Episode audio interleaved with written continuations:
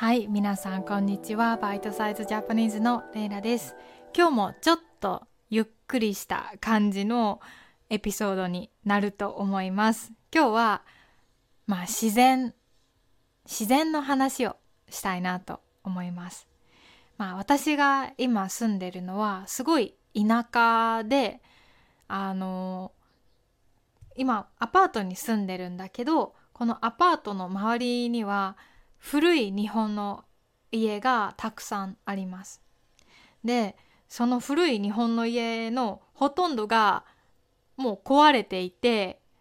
壁がなくなってたりとかしてもちろん人は住んでないんですけどもう屋根が落ちていたりしてほんとねなんかかわいそうなくらい壊れていますねそれくらい田舎に住んでます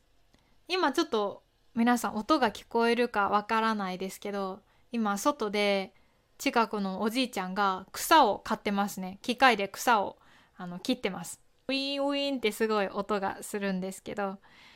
近くに川もあるし田んぼや畑がたくさんあってほんとね人と自然の距離がすごい近くて私は好きなんですね。だから今日はちょっと私の周りの自然の話をしたいなって思います。で結構なんか皆さんからもらうメッセージとかコメントを見ていると皆さんの中にもなんか田舎が好きな人がすごいね多いみたいです。だから私がのポッドキャストを聞く人はやっぱり私とちょっとなんか似てるのかなって思ったりしますね。誰だっけ？なんかりんごの畑で働いてる人とか海が見える町で畑を作りながら生活してる人とか田舎に住んですごいね普通じゃないんだけど自由な楽しい仕事や生活をしてる人が結構ねこのポッドキャストを聞いてくれています。皆さんのそういう話を聞くとすごいね私も元気をもらえるしワクワクしますね。まあ、私が今ここに住んでる理由は私の彼氏が1年半前にこの場所の学校の英語の先生になったんですね。ジェットプログラムで日本に来ました。でもジェットプログラムってあの働く場所を選べないんですよ。もちろん3つくらいまであの希望どこに行きたいかは言うことができるんだけど まさか岡山県になると思いませんでした。うん。本当は京都大阪奈良で希望を出しました。希望はお願いこうしたいっていうのを希望って言いますね希望するはいこんな岡山の田舎に働くことになったんですけどでも本当にねいい場所ですすごく。やっぱり自然とこの人の距離がすごい近いのが私は好き。田舎でもその人が住む町と山がすごい綺麗に分かれている場所もありますよね。なんかサンフランシスコはそういうイメージかな。大きな自然はあるけどその人が住む町と自然はすごい分かれてるイメージ。でもなんか私が住んでる場所は人も多いんだけど家と家の間に距離があってその間に畑とかあって緑が本当に多いです。だから自然と人が住む場所がねすごく綺麗につながってる分かれていない感じがするんですね。それが私はすごく好きです。昔はあんまり自然のことを気にしたことってなかったんですよ。もちろん自然は好きだったけどでも自然を見るために散歩に行くとかあんまりなかったですね。でも今は、まあ、私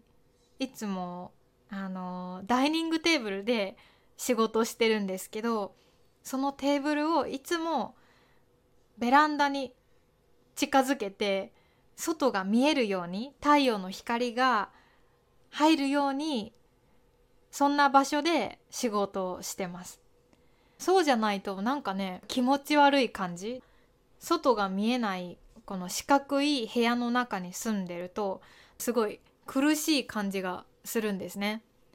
でこういう感じって本当に私が10代の時はなかったです。なんでかな？田舎に住んで自然に気が付くとやっぱりもう都会には戻れないのかな？何なんでしょうね。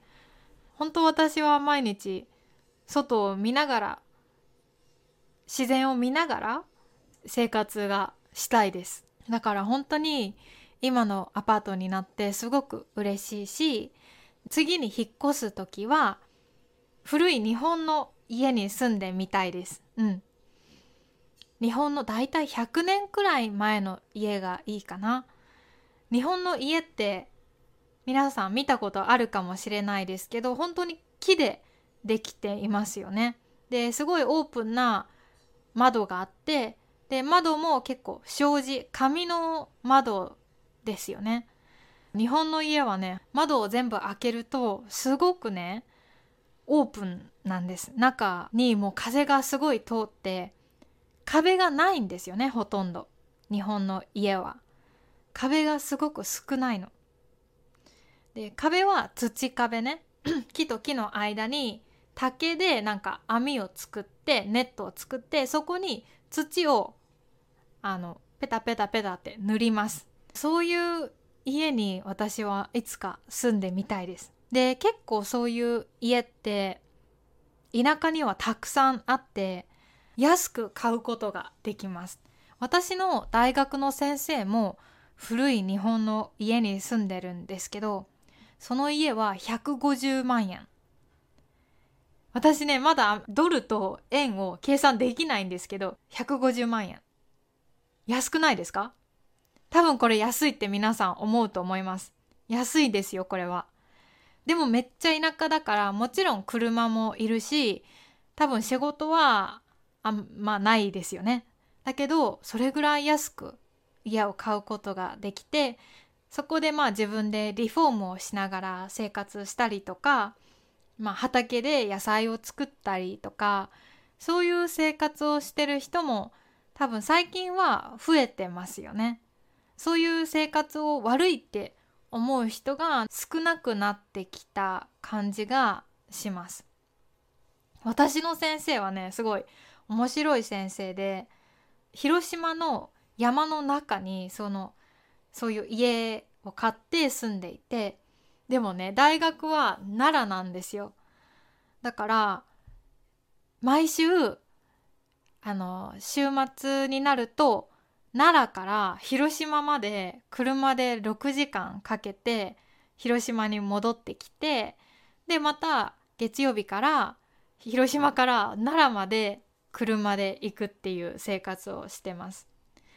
でも先生もなんか自然の中で自然を感じながら生きる生活しないと気持ち悪くなるらしくてだからね奈良から広島まですごい遠いんですけど運転してますね。そういう生活をしてる人も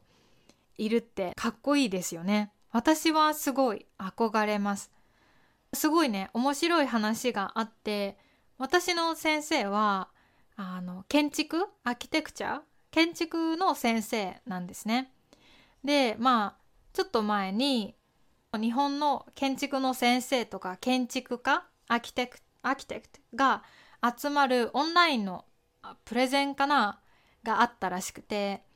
でその時にあの、まあ、日本の有名なモダン建築。モダン建築って言えばやっぱりヨーロッパとかアメリカやイギリスみたいな壁で建築を作るスタイル。建物を作りますよね。あれをまあ日本でもやっている人がもちろんいて、ね、日本の新しい建物は大体そのモダンですよね。でもねすごい面白かったのがモダン建築の先生が、えー、プレゼンをしていた時に私の先生はあの話を聞いていたんですけどあるね日本のめっちゃ有名な大学の先生がまあ養老先生って言うんですけどその先生がそのモダン建築の日本人の先生に聞いたことがすごい面白くって養老先生が聞いたことがあなたは日本でモダン建築をね作っていますけどそれは今まで日本に昔からある伝統的な建築が日本人に与えてきたものあげてきたものを分かっているんですか？って分かっていて今のモダン建築を日本に作ってるんですか？ってその先生が質問してだからモダン建築の先生は何も言えなくてすごい困ってしまったっていう話を聞きました。もちろん今の新しい日本の家ってこのアパートもそうですけど壁で建物を作るまあスタイルですよね。でもなんか本当の日本の昔からあるスタイルってもっともっとオープンでまあ今あんまり残ってないですけどでもそういう本当の昔からある日本の家で日本人はねもう1,000年とか2,000年生活してきたのでやっぱりそれがいきなりなくなって他の文化から来るこのモダンの家に住むっていうのは多分それによって日本人は何か失う何かなくなるんじゃないかなっていう心配があるんですよね。例えばまあちょっと例えは悪いかもしれないですけど例えば日本人がもう日本語を喋らなくなるみたいな感じかな。でも日本語には日本人のもう性格とか考え方がそのまま日本語の中にも